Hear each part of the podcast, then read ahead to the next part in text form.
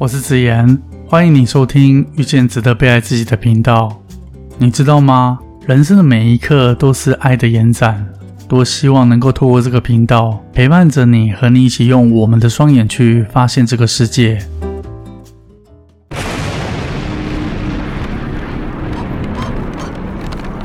嗯，这段时间我的心情和多数人是一样的，是沉重，是难过，感到遗憾的。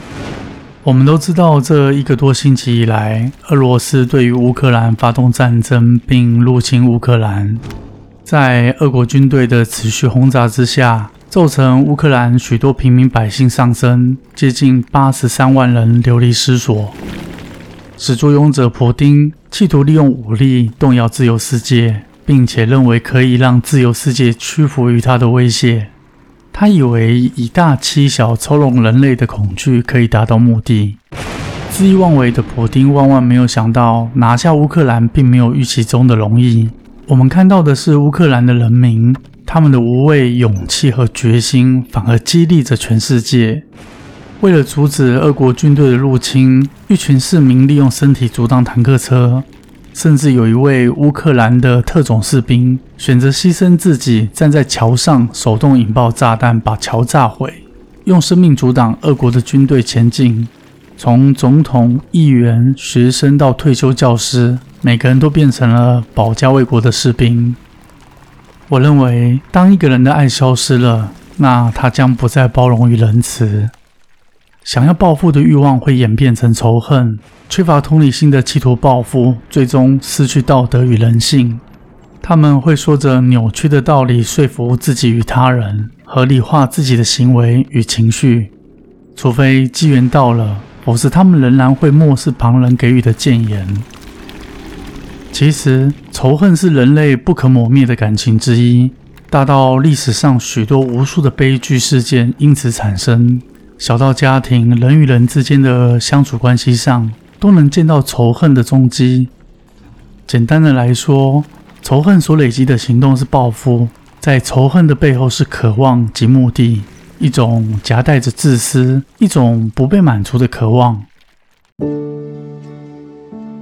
这星期有一位来情谊的先生，他问我为何他太太对他如此的冷漠，一开口只提离婚，眼神中充满着仇恨。这位先生他非常认真的工作，对家庭也尽心尽力，但是有长达大约一年的时间，他遭受到太太不断胁迫离婚，也拒绝和他沟通。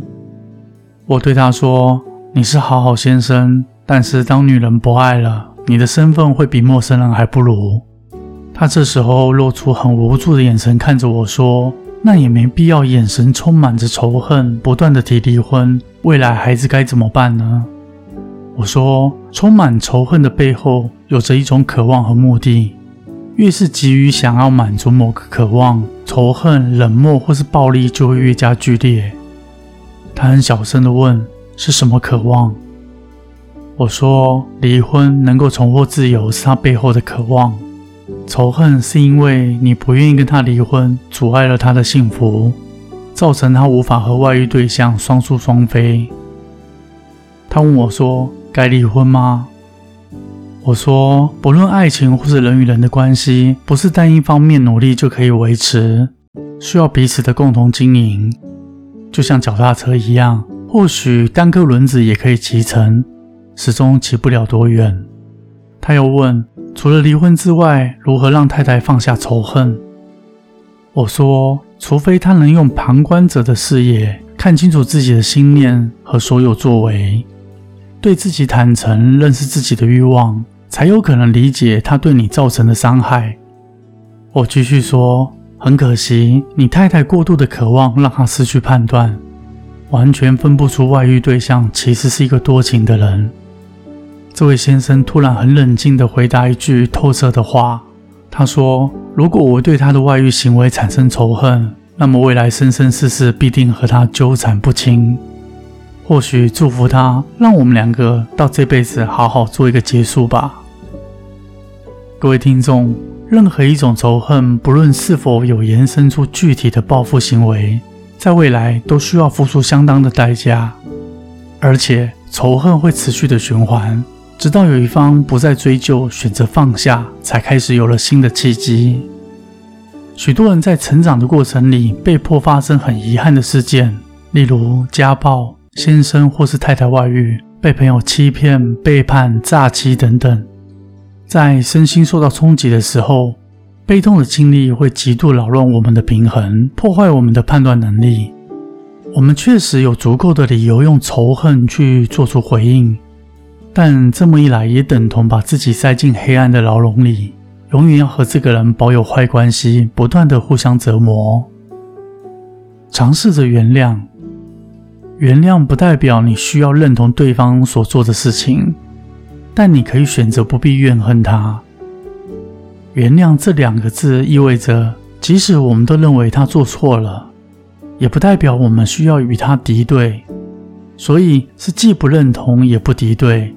无需有任何的作为，原谅其实是为了自己，让内心获得平和纯净，不再责怪任何人或任何事，释放身上的苦涩与负担，先关注自己的心情，把焦点放回到自己身上，让一切回归平衡。虽然普丁的拳头很大，却换来自由世界的愤怒与鄙视。真正的强者不是用武力或是蛮横。也不是为了自己政治利益的渴望不惜一切，而是懂得维护比你弱小的人。我们看到失控的仇恨、贪婪与欲望，欣慰的是，多数人仍然站在光明美好的一方。乌克兰民众的爱国情操震撼了全世界。这就像是当你的内心懂得爱，懂得去爱。你也就不用再这么畏惧了。也像那位先生，他曾经那么爱过自己的妻子，即使如今妻子坚持要离开，他的心仍然是坦荡，毫无遗憾。所以，有了爱，才是真正的活着。我是子言，很高兴是缘分，让我在这里遇见了你。